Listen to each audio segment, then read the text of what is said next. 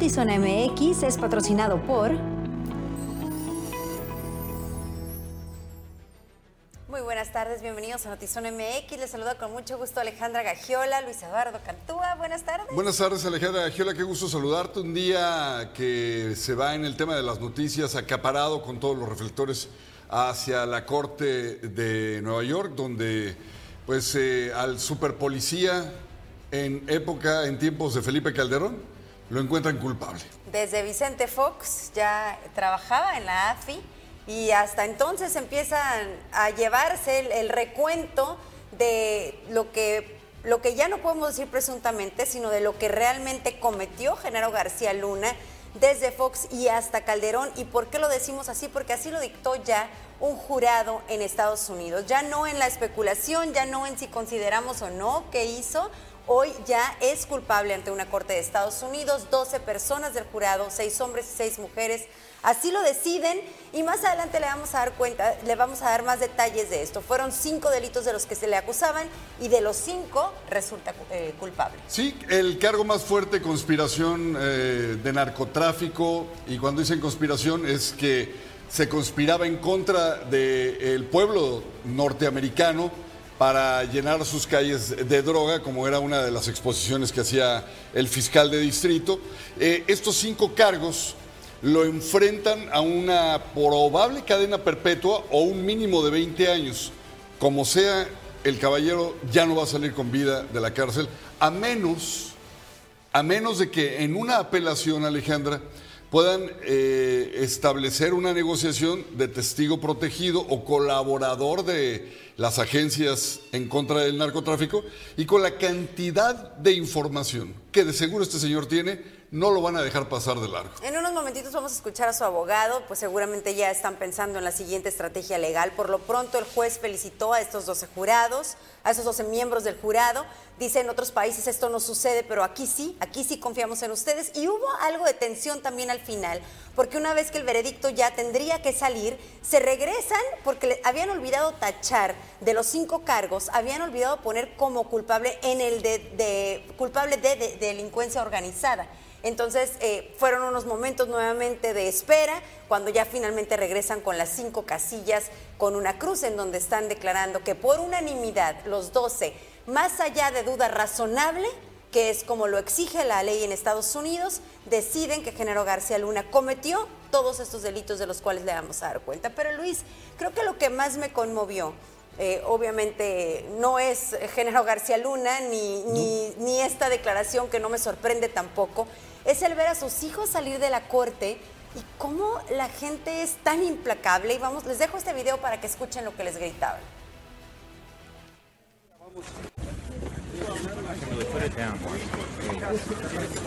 Acá, eh, todos acá la vamos viendo, estamos testigos de lo que ha pasado, creo que estamos en vivo y en directo. Esto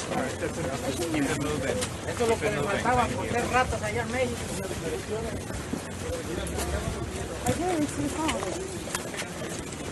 ¿Algunas palabras?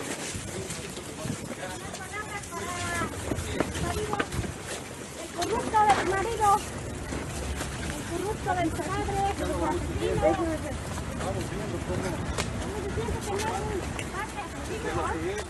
No sé qué tan audible resultaba, pero escuchar decir al corrupto de tu marido y al corrupto de tu padre, tampoco ni siquiera me voy a meter con la señora porque no sabemos ahí qué tan enterada estaba ella o no de a lo que se dedicaba su marido, pero a los hijos, realmente decir que a los hijos los hagan culpables o hacer sentir eh, culpabilidad con lo que acaban de vivir, acaban de escuchar que su papá es culpable de todo esto y que seguramente no lo van a volver a ver en libertad. Entonces, qué complejo, qué, qué, qué doloroso. Y la incongruencia es que también la UIF Luis decide que libera las cuentas de la esposa de García Luna, es decir, estaban, eh, no, las podía utilizar, estaban congeladas en lo que había otro tipo de investigaciones.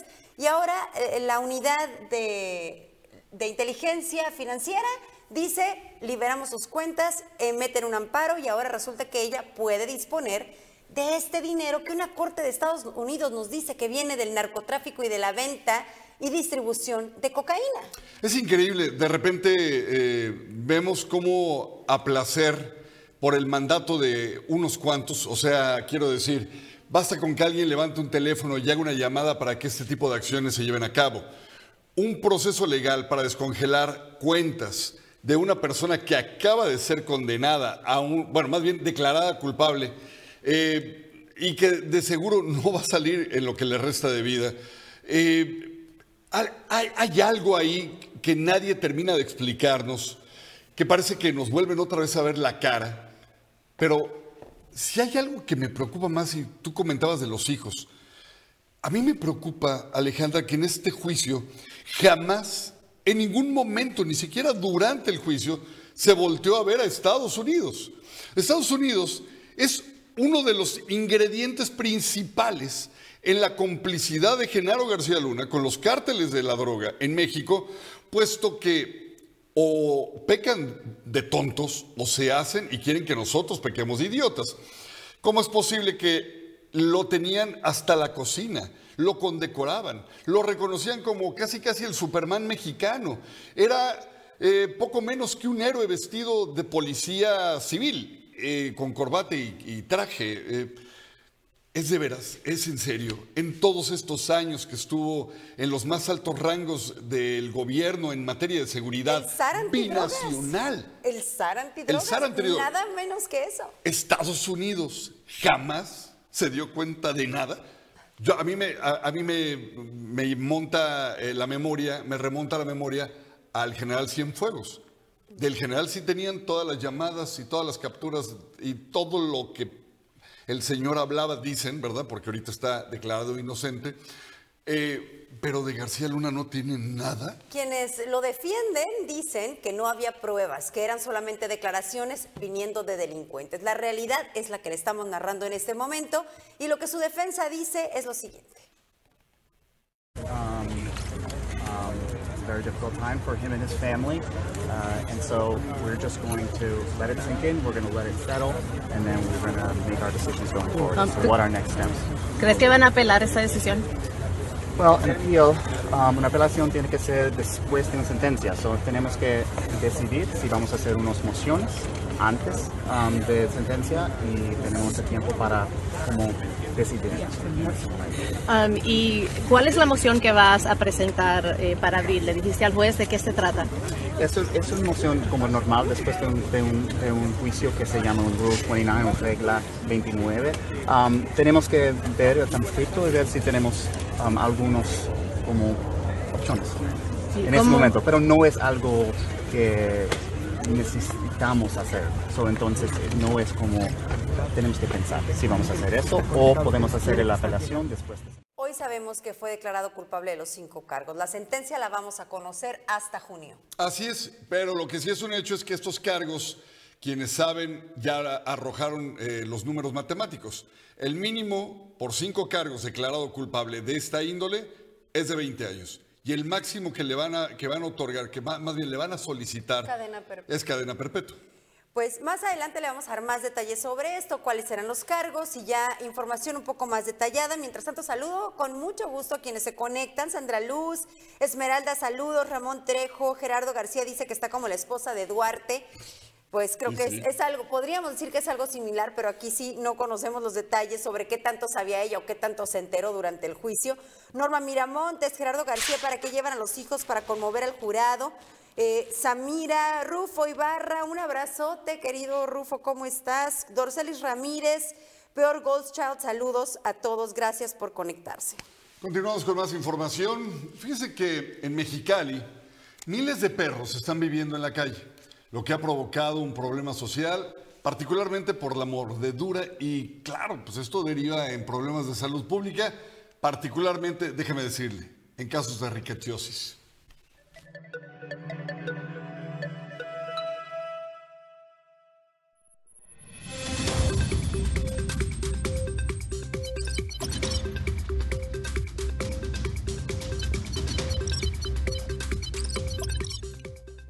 Estimación de 250 mil perros en situación de calle en Mexicali, por lo que esto ha generado un incremento de mordeduras a personas y más casos de requetzia.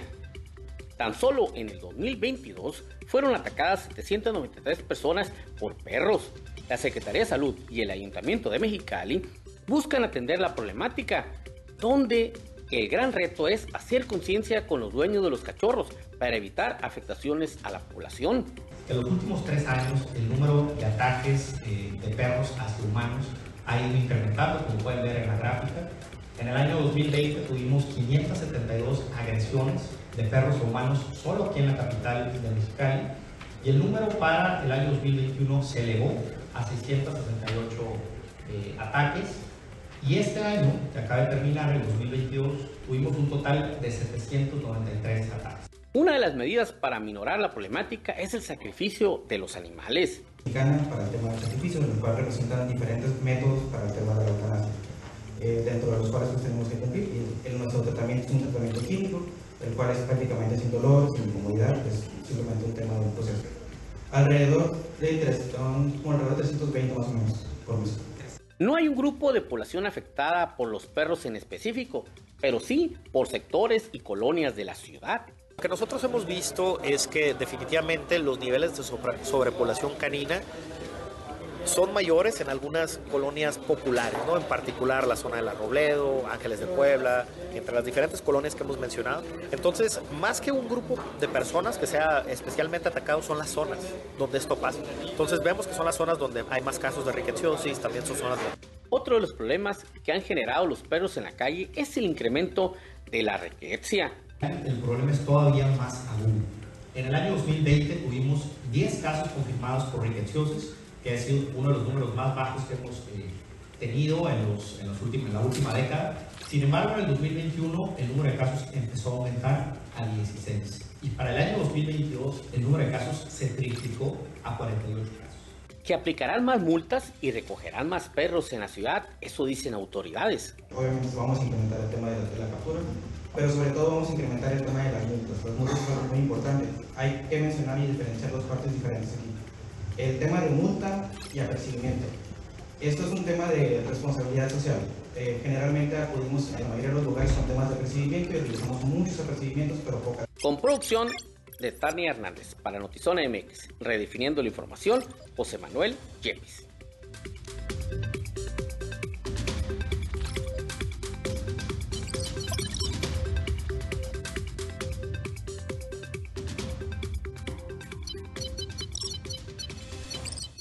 Bueno, y esa advertencia nos la hicieron hace varios días y parece que es inminente ya que las primeras horas de este miércoles o de hecho desde esta noche eh, esperamos vientos de hasta 90 kilómetros por hora en Tijuana, además de lluvias que podrían acumular dos pulgadas y media de agua en la ciudad en los siguientes cuatro días, es decir, desde hoy y hasta el sábado se esperan esas precipitaciones.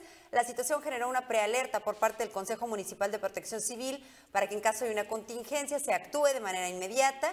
Con respecto a la suspensión de clases, el encargado de despacho de Protección Civil en Tijuana, Bernardo Villegas, dijo que no les toca dar esta recomendación, pero que sería a la Secretaría de Educación quien se encargue de suspender las clases si así lo deciden, dado que el viernes es cuando más lluvia se espera, se recomendó esperar a esa fecha, adelantó que del monitoreo realizado se compartió que podría tratarse de tres tormentas distintas, nada más que van a ser una tras otra, ráfagas de viento eh, y también eh, una tercera en donde la caída de lluvia podría generar la mayor afectación. Así que hay que estar muy pendientes y tomar las debidas precauciones.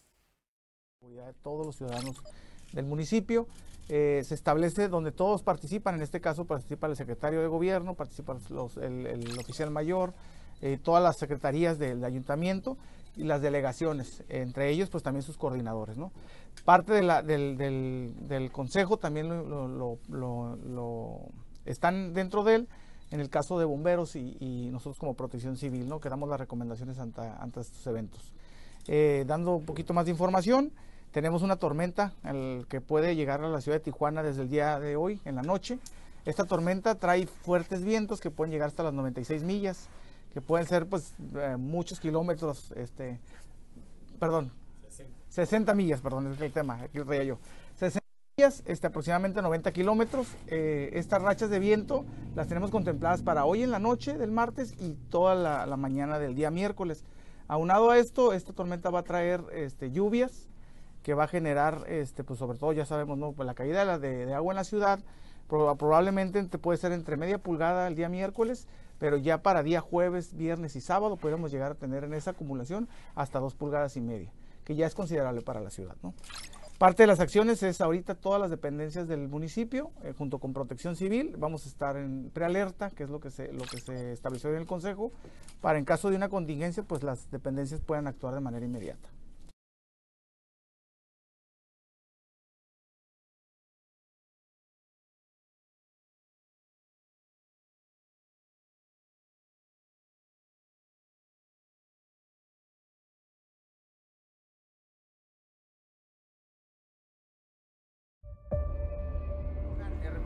En todo momento. Este proyecto maravilloso, de verdad maravilloso. Y en cualquier lugar. Bienvenidos a la Secretaría de Seguridad. Klimbam. Diversión e información en un solo clic. Llévate un iPhone 13 Pro Max de 128 GB en la red con mayor velocidad. Aprovecha al contratar un plan Telcel Plus 5G 4 y lo podrás adquirir por solo 24 pagos de 511 pesos al mes. Visita tu Telcel más cercano para más información y estrena el iPhone que siempre has querido, porque si es 5G, es Telcel.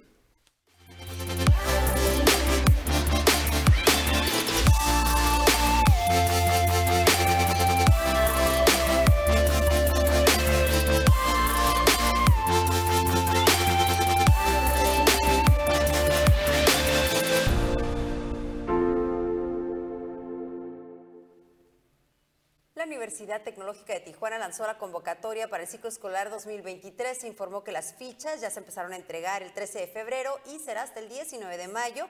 Se espera que este año ingresen mil alumnos más que el ciclo anterior.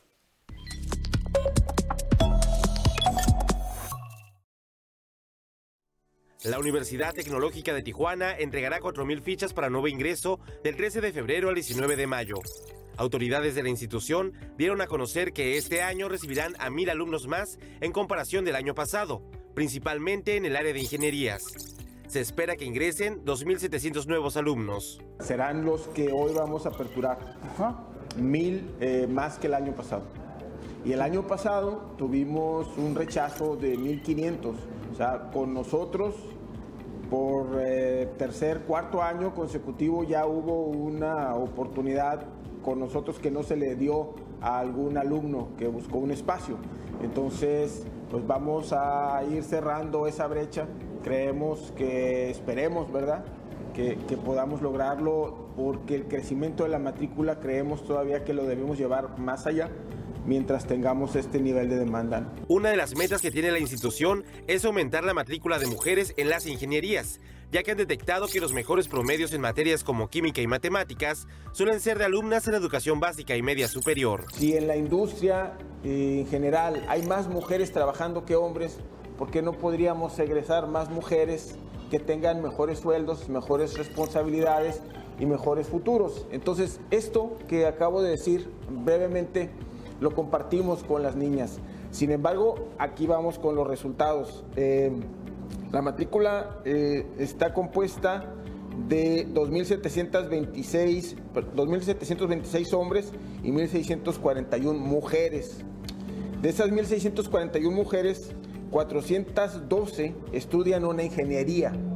El resto están en nuestras áreas de administración, en contabilidad, en negocios, en, eh, en aduana, comercio exterior, en fin. Entonces creemos pues que tenemos una oportunidad y, la, y la vamos a seguir buscando. Se indicó que una de las fortalezas de la universidad es el modelo educativo, donde un 70% es práctico y el otro 30% es teórico, además de los programas de modalidad bilingüe y las certificaciones en estándares de competencia laboral, sin contar que tienen convenios con cerca de 600 empresas en la región. Esas dos fortalezas, el enfoque más práctico y además que no tiene tanto espacio entre un cuatrimestre, y a eso le agregamos que nuestros maestros, eh, más de la mitad, eh, trabajan en el sector productivo y lo que hacen más que dar una clase es transmitir sus experiencias, pues hace que el alumno salga bien fortalecido. El examen de admisión se aplicará del 20 al 23 de junio en las instalaciones de la UTT ubicada en la colonia El Refugio. La publicación de los resultados será el 11 de julio. Para obtener la ficha es necesario ingresar a uttijuana.edu.com.mx. Con imagen y edición de Lordan García, informó para Notizona MX, redefiniendo la información, Uriel Saucedo.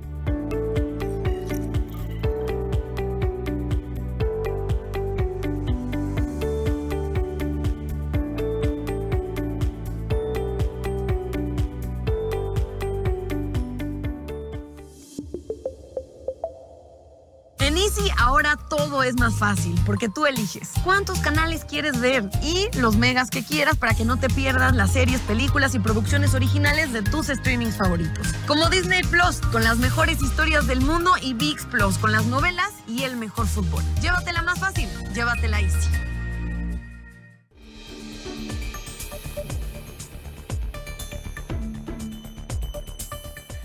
Conversando esta tarde con Miguel Medrano, licenciado, eh, coordinador de Movimiento Ciudadano en Tijuana. Bienvenido a Zona MX. ¿cómo Gracias? Alejandra. Pues gracias a, a Notizona MX por darme esta oportunidad de, pues, de, de tener esta charla con ustedes. El otro día Luis Eduardo decía, ahorita vemos mil problemas de basura, de inseguridad y demás, y a todo mundo volcado en torno a las elecciones. Creo que a nuestros funcionarios no se los vamos a permitir, pero a los dirigentes y coordinadores de partidos sí. A ustedes sí queremos escucharlos en este momento. Y hace poco estuvo Dante Delgado aquí y veíamos que estaban en esta reunión tanto coordinadores como personajes de diferentes partidos políticos. Eh, platícame si Movimiento Ciudadano recibe a quien llegue o hay algún tipo de filtro o hay todavía alguna convicción por partido. Fíjate que Movimiento Ciudadano eh, solamente eh, es el único partido que sus candidaturas las abre a la ciudadanía. Nosotros estamos obligados estatutariamente de tener el 50% de las candidaturas ciudadanas. Y, esto lo hacemos porque le, tenemos que brindar la confianza al ciudadano de participar en los asuntos públicos. Eh, yo creo que el desgaste de la política los ha alejado de la participación. Por eso las votaciones son tan escasas en su participación por parte de, de la gente que tiene el derecho de poder participar. Y si no participamos, no podemos exigirles a las autoridades o no exigimos a las autoridades por esa apatía que la misma política lleva implícita. ¿no? Entonces, eh, nosotros lo que estamos haciendo es abrir esos caminos, generar esos puentes y, y utilizar a Movimiento Ciudadano como un vehículo de la sí participación. ¿no? Yo por muchos años escuchaba los estatutos del PRI, ¿no? O los del PAN, esto que era inamovible, esto que, que tenían tatuados los dirigentes o los fundadores en su momento. ¿Cuál es tu opinión, tu opinión personal, no, no tanto de partido, sobre estas alianzas que hoy vemos de, por ejemplo, PAN-PRD, que en su momento me llamó mucho la atención porque decía cómo gobierna derecha e izquierda juntos, ¿no? ¿Cómo lo percibes tú hoy con la política que vivimos en este momento? Bueno, yo creo que cada tiempo tiene sus particularidades. Hoy en día estamos viviendo una situación, yo lo considero, me preguntas mi opinión muy personal, inédita, ante eh, un gobierno que se ha encargado desde, desde su arranque este, a dividir a la población en dos, eh, en donde hoy en día vemos una amenaza a la democracia.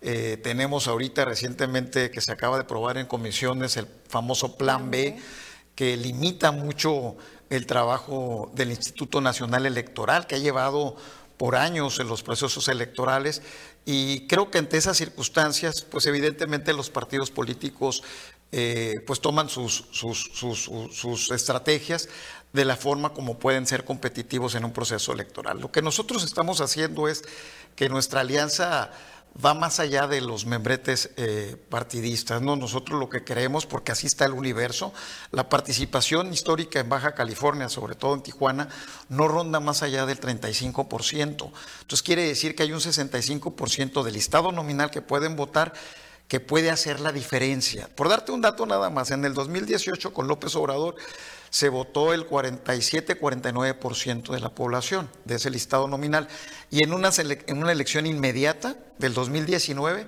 solo votó el 27 al 29%. Quiere decir que no votó el 20%. Estamos hablando en números de 300 mil electores que si juntos se pusieran de acuerdo pueden cambiar el proceso electoral. Entonces lo que tenemos que hacer es cómo convocar y generar esa confianza a esa gente que ha dejado de participar. Porque no es un tema menor la participación política, es donde se definen quién nos va a gobernar y las condiciones como nos van a gobernar. Ya en el proceso, pues las vamos a, lamentar a aquellos que no han participado. Esas cifras que me das nos hablan de la apatía absoluta, ¿no? Más allá de la participación, simplemente de la votación. ¿no? Si queremos o no participar en una contienda, a lo mejor eso iría más allá. Pero este único día en el que los ciudadanos tenemos que ir a emitir nuestro voto, no lo hacemos con estos resultados que tú mencionas. Tú me dabas tu opinión, pero Movimiento Ciudadano como tal ha definido alianzas ya en Baja California. Mira, eh, como dice Dante Delgado, nuestro el, coordinador nacional, ¿no? Él utiliza una frase que tiene mucha profundidad. Dice que la política no es, va siendo. Y esto quiere decir que día a día se tiene que ir construyendo. Eh, no es una suma de membretes, ¿no? Este, vimos esta alianza que formó el PAN, el PRI, el PRD, donde, donde definieron ya las candidaturas, es decir, nos toca a nosotros el Estado de México, Coahuila y a nivel nacional, pues al PAN la, elección de este presidente de la República, que después volvieron otra vez a, platicar sobre ese tema, porque no se trata de, de internamente acordar espacios políticos, aquí lo que se tiene que hacer es cómo eh, presentar un proyecto de nación.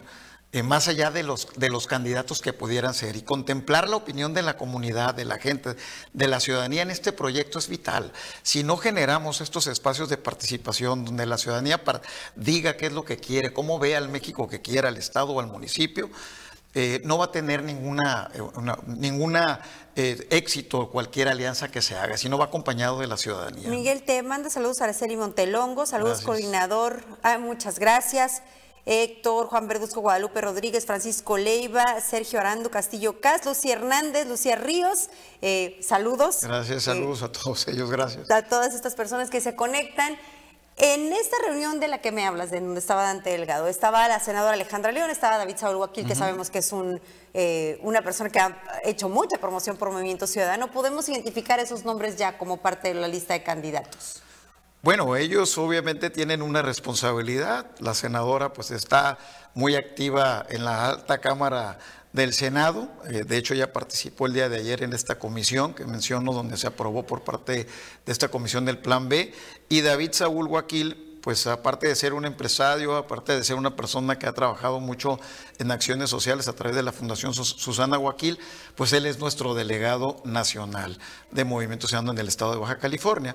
Entonces, estamos en esa construcción y estamos pues participando en estos foros, en estos espacios, como el que hicimos con la comunidad, con, los grupos, eh, nosotros le llamamos grupos intermedios o gente de la sociedad civil, que tuvo una charla el senador Dante Delgado, eh, pues para conocer sus inquietudes y decirles con toda claridad de que nosotros estamos brindando el espacio de la participación. Pero Dante Delgado también es senador y también tiene un encargo igual que tiene Alejandra León, pero a pesar de eso está eh, abogando y haciendo proselitismo a favor del Movimiento Ciudadano. Entonces sí, podemos empezar a saber quiénes están ya perfilados para ocupar los o para buscar ocupar los cargos. Sí, digo, más que los cargos, insisto, más que los cargos porque pues hay tiempo, ¿no? Eh, de hecho, uno de los riesgos que, habla este famoso plan B es el de mover el arranque de los procesos electorales. De acuerdo a la ley vigente, pues es, arrancaríamos en septiembre, pero el plan B promueve que se hiciera hasta noviembre. No creemos que vaya a pasar es porque es totalmente inconstitucional, ¿no? Entonces hay tiempo para, promover en su momento las candidaturas, incluso las alianzas, ¿no? Eh, los tiempos estamos hablando por allá por diciembre y principios incluso de enero y febrero del año 2024. Entonces, lo que sí queremos eh, matizar es que vamos a ese encuentro con la comunidad pues para, para recoger todas sus inquietudes y presentar este proyecto de nación. Platicábamos fuera del aire de esto, ¿cómo le hacemos para recuperar la confianza? Es decir, ya no creemos, ya ni votamos. Em, buscamos alternancia política y todos hasta hoy nos han quedado mal. estoy hablando en Baja California porque ahorita tú me darás ejemplos de éxito en, en donde gobierna Movimiento Ciudadano en otros estados, pero lo que es Baja California nos han quedado pésimo.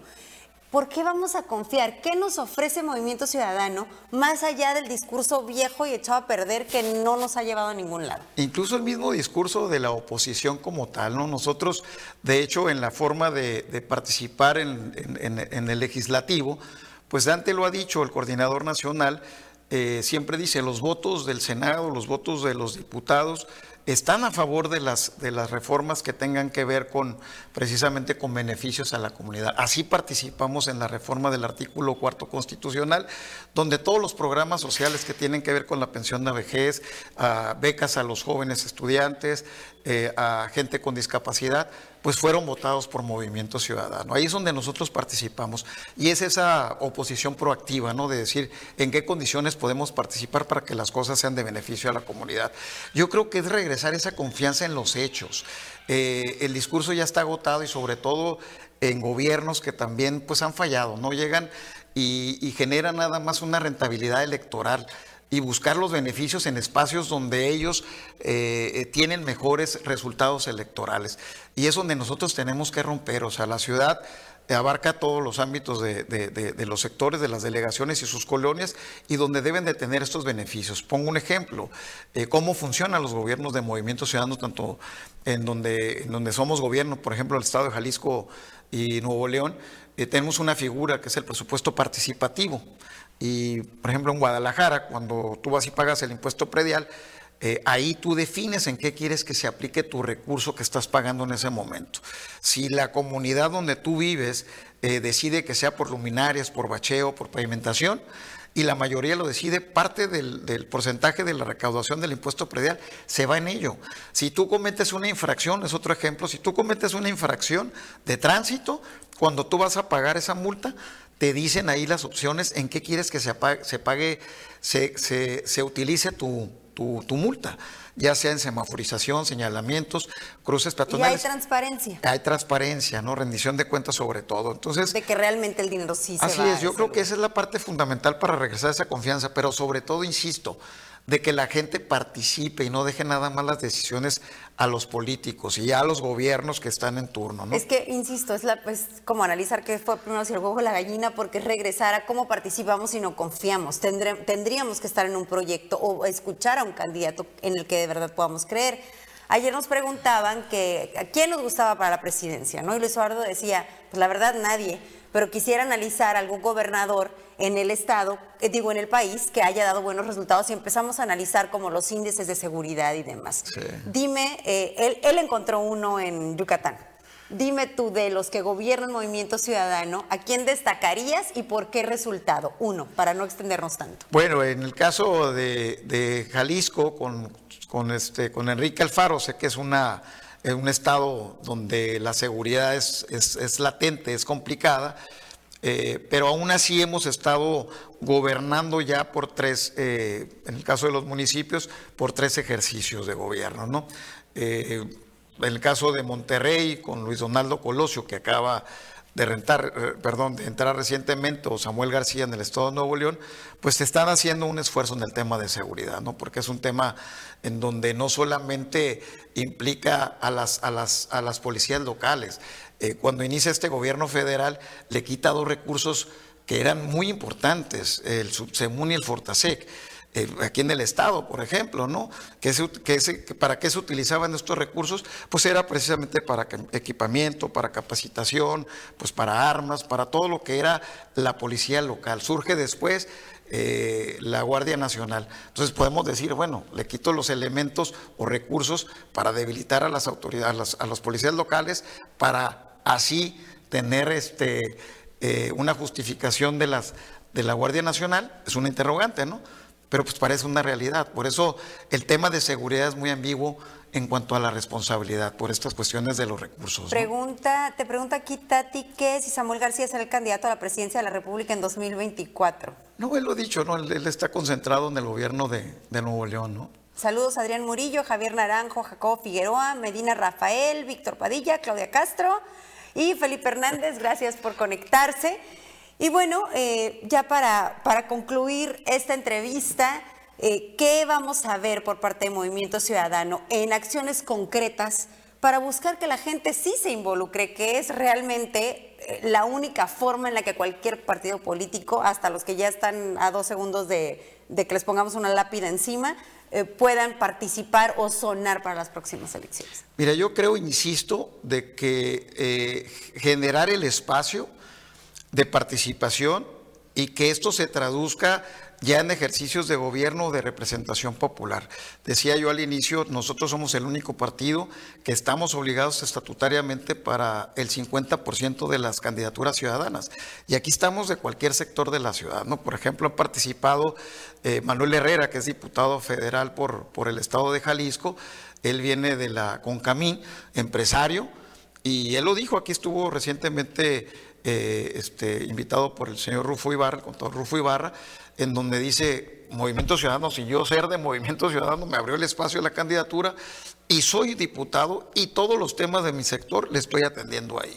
Entonces, es esa, ¿no? En la confianza de que somos un partido que realmente abre el espacio a la comunidad. Y en el ejercicio de gobierno ponía yo el ejemplo del presupuesto participativo como otras figuras de participación, donde las decisiones del gobierno vienen de la mano de la comunidad. En el caso de Monterrey, Luis Donaldo Colosio, por los sectores que está eh, distribuida la ciudad de Monterrey, él pone que las obras las decida la gente y la gente promueve ciertas obras, ya sean unidades deportivas, parques y demás, y luego hay una votación y se, y se promueve la que mayor vote si se pone recursos.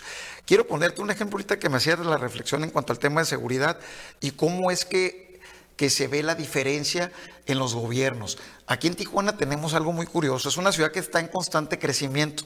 Vemos construcciones ya de, de vivienda vertical y oficinas por todos lados. Y podríamos ir o echarle la culpa a los, a, los, a los constructores que tenemos problemas de movilidad. Y resulta que una ciudad que está en una frontera este, como la que tenemos nosotros con el Estado y el país más rico del mundo, una ciudad de más de dos millones de habitantes, una ciudad que evidentemente requiere de modernidad y que estos constructores están cumpliendo con toda la reglamentación, pues lo único que evidencia es el rezago que tienen las autoridades en cuanto a la movilidad, nos a los deben baches en y demás. transporte, nos deben en seguridad, nos deben en recolección de basura, en bacheo, en todo. Así es, entonces quiere decir que la obra privada pues va con esa modernidad de la ciudad contraria a la obra pública. La obra pública tiene un rezago total. Entonces no podemos, yo creo que es un ejemplo muy claro de lo que está haciendo la ciudad en su modernidad en cuanto a la construcción y el rezago que tenemos en la obra pública eh, y que es, es responsabilidad de las autoridades. ¿no? Miguel, tú y yo podemos decir misa, pero el nivel de aceptación que tiene Morena a nivel nacional sigue siendo altísimo. No puede sorprendernos, podemos coincidir o no, pero sigue siendo. ¿Qué piensas tú de cuando la gente dice, no importa quién pongan, Morena va a repetir en las próximas elecciones? Lo dije hace rato, fíjate que sí, obviamente en las encuestas y como los, encuestadores lo saben, es una fotografía del momento, eh, sí, de aquellos que participan. Aquí lo que requieren los partidos, en el caso de Movimiento Ciudadano, es cómo convencer a los que dejan de participar y que tienen esa posibilidad, que viven en una sección electoral, que saben en qué casilla votan, que tienen su credencial de elector y que no participan. Esos son los que pueden hacer el cambio y que son los más. Te voy a poner un ejemplo así muy rápido, a ver si el tiempo nos da. De cada 10 electores, solamente votan 3.5. Y de esos 3.5, solamente 1.5 decide quién es su gobierno.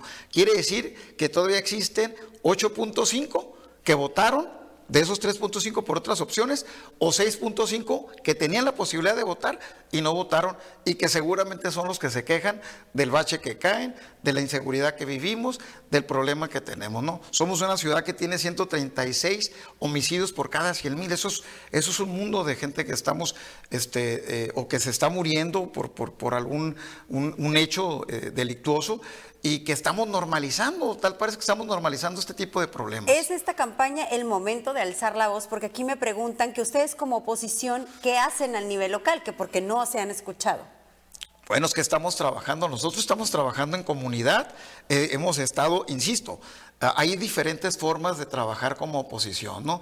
Eh, aquella oposición que solamente hace el señalamiento, que solamente hace eh, este, o genera la problemática o la, o, la, o la plantea, pero no, lo que estamos haciendo es trabajar en comunidad, estar constantemente haciendo ejercicios de darles estos espacios de comunicación. Vamos a, vamos a integrar eh, próximamente mesas de diálogo por Tijuana, donde de la mano del Nacional eh, vamos a ir a la comunidad para para hacer planteamientos sobre temas de seguridad, sobre temas de infraestructura urbana, sobre temas de programas sociales, de infinidad donde la gente se vea eh, sus causas reflejadas en un documento que vamos a preparar y que eso nos va a permitir en su momento pues que sean parte de, nuestra, de nuestras propuestas. ¿no? Saludos, tremendos saludos Micaela Padilla, se conecta a interesante entrevista, dice Julia Padilla, Martín Villalbazo, gracias a todos por conectarse. Muchas gracias Miguel Medrano, coordinador de Movimiento Ciudadano de Tijuana, por tu visita a Notizón MX. No, pues Alejandra, muchas gracias a ti por invitarme y por estar aquí, la verdad que este, aprovechar estos espacios y pues tratar de conectar con la gente. Ojalá que sea. Seguramente en este proceso estaremos dialogando muy seguido. Con todo gusto, aquí estamos y gracias por la invitación. Muchas gracias. Luis, regreso contigo. Cypress llegó a Península. Ven a descubrir tu sándwich favorito. Cypress, arte entre dos panes. Gracias Ale, gracias Miguel. Eh, fíjese que regresando de lleno a la información, una ex policía municipal de Tijuana de nombre Francisco intentaba liderar una banda de secuestradores en la ciudad, pero fue por fortuna desarticulada esta pretendida banda cuando buscaban privar de la libertad a un cirujano plástico. Aquí los detalles.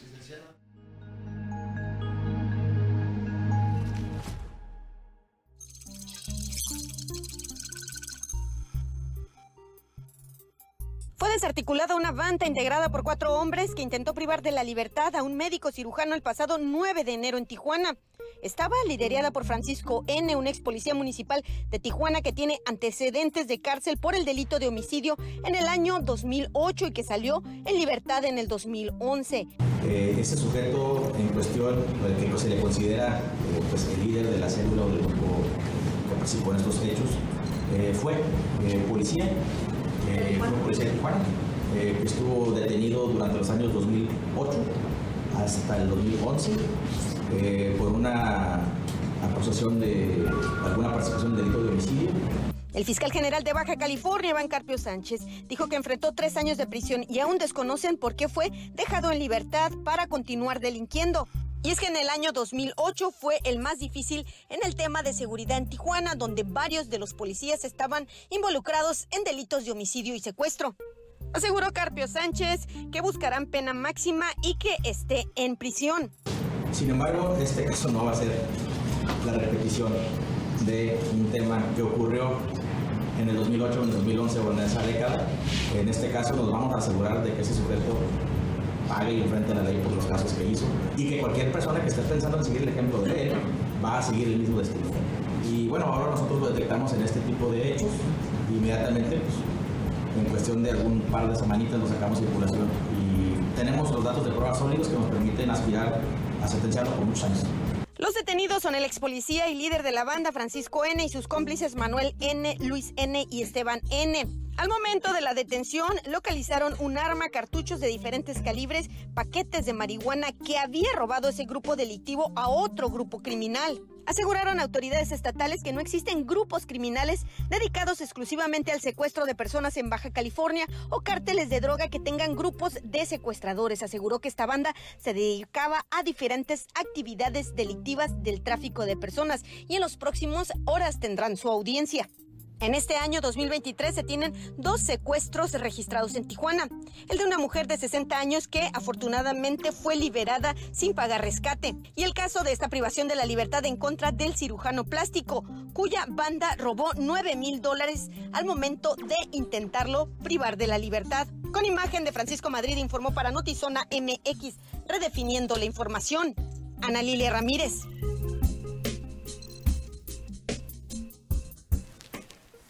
Víctor Hugo López Ramírez, quien era el abogado de David N., alias el Cabo 20, fue asesinado el pasado 15 de febrero por órdenes de Jesús Rafael, alias el Cabo 27, otro líder de un grupo criminal que trabaja para el mismo cártel de drogas y están en pugna interna, esto lo dijo el fiscal general del Estado, Iván Carpio, luego de la detención de uno de los dos autores materiales del homicidio, José Daniel, y un juez dio prisión preventiva en contra del presunto homicida material. José Daniel detalló que otro presunto homicida que también participó en el asesinato y no fue detenido, está prófugo, Carpio dijo que una de las líneas de investigación en torno al homicidio es que el abogado, con especialidad en derecho penal, tenía clientes de otras organizaciones delictivas antagónicas a las que operan en este estado, lo que pudo ocasionar que los cárteles que operan en la entidad pudieron ordenar su ejecución. El síndico procurador Rafael Leiva escuchó la opinión de vendedores de un mercado sobre ruedas en la colonia El Rubi para conocer la opinión precisamente de quienes participan en dicho sector laboral y económico. Por esta razón, acudió con los vendedores de un mercado sobre ruedas que está ubicado en las inmediaciones de la unidad deportiva El Rubí, esto en la delegación San Antonio de los Buenos, por medio de la actividad de evaluación del gobierno municipal. Esto para conocer la percepción ciudadana sobre el trabajo que realizan las autoridades en la ciudad.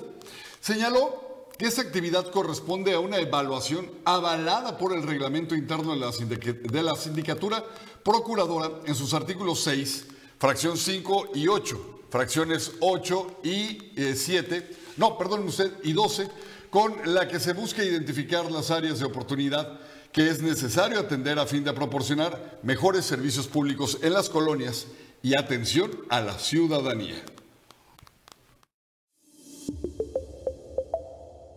Sigamos construyendo juntos un mejor Rosarito. Este mes de febrero, aprovecha el 7% de descuento en tu pago predial, acompañado de cero multas y cero recargos. Noveno Ayuntamiento de Playas de Rosarito, ciudad humana y generosa.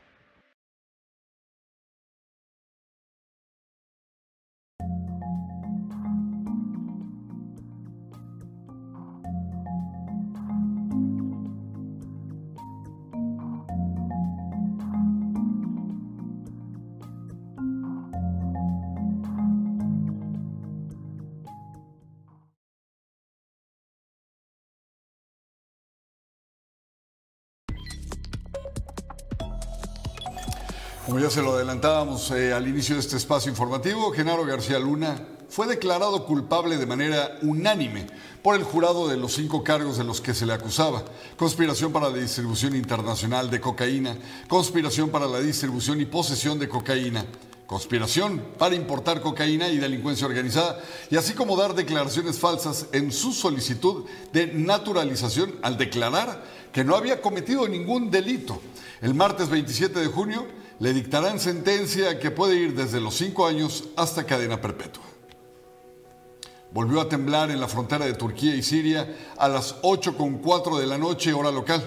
Hasta el momento se reportan seis muertos por el nuevo sismo de magnitud 6.4 y más de 700 heridos. 18 se reportan graves.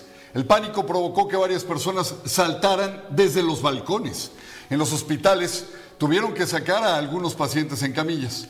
Después de este terremoto se registraron 32 réplicas, la mayor de 5.8, y con estas nuevas víctimas ya suman más de 47 mil los fallecidos, contando esto por supuesto desde el primer sismo de hace dos semanas.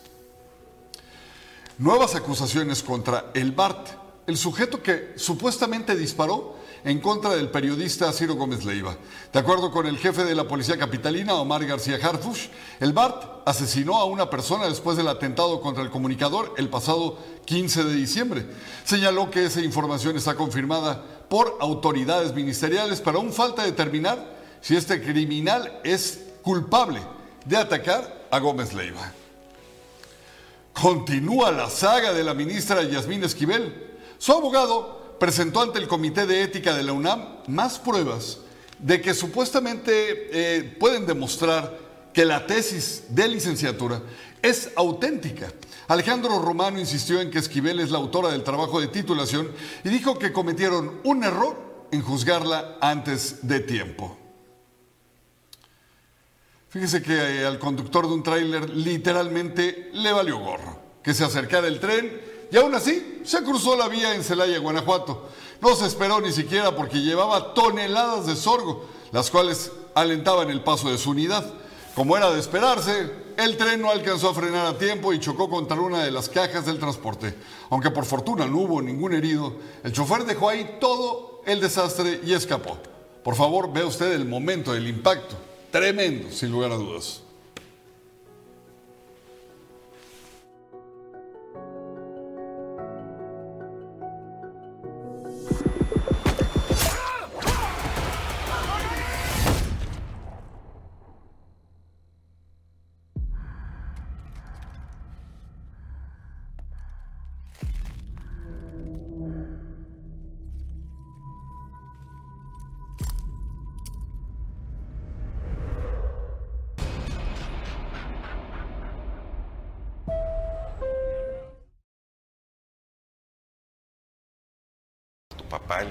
Fernando Casanova, ¿cómo es ser el hijo de una celebridad y de una mujer también tan echada para adelante?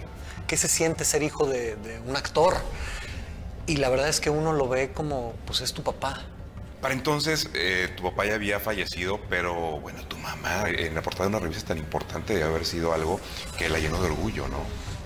Era difícil para mi mamá entender cómo el ejercicio me podía eh, dar un estilo de vida o sustentar una familia. Me imagino que para mi mamá y para mi familia también ver como méritos propios de algo que a mí me apasiona y ahora viéndolo con la gente que, está viniendo a inscribirse a nuestro centro de entrenamiento, que han llegado a inscribirse de 13, 14 años, hasta una señora que tiene 66 años. Me decía, es que yo padezco de insomnio. Me dice, es que me estoy durmiendo a las 11 de la noche. Estoy feliz, no sé qué.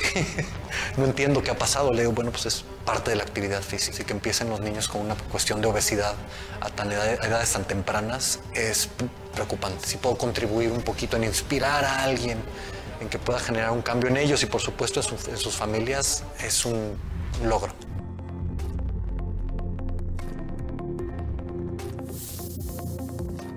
En la sala de la casa de Pablo Barragán es donde se mudaron ya a hacer las entrevistas de Zona Contexto. Exactamente, Wow, así que qué hoy, bonito. Tiene buen gusto, don Pablo, ¿eh? Tiene buen gusto. hoy Zona Contexto con Pablo Barragán a las 7 en punto. Tome sus precauciones porque recuerde que la primera de las tres tormentas llega hoy. Así que a manejar con mucha precaución. Todavía hay clases, no hay suspensión. Le avisamos en el portal de Zona MX cualquier cambio. Para fortuna de la césped y para fortuna del ayuntamiento, que no taparon un solo maldito bache, llegaron otra vez las lluvias y ya tienen otra vez excusa para seguir haciendo absolutamente ni madres. Y Gracias. para desfortuna tuya y mía, que ya perdimos una llanta en la, en la tormenta pasada. Y yo una flecha y una cosa de esas que van allá abajo. Pero bueno. Gracias, césped. Gracias, Tijuana. En fin.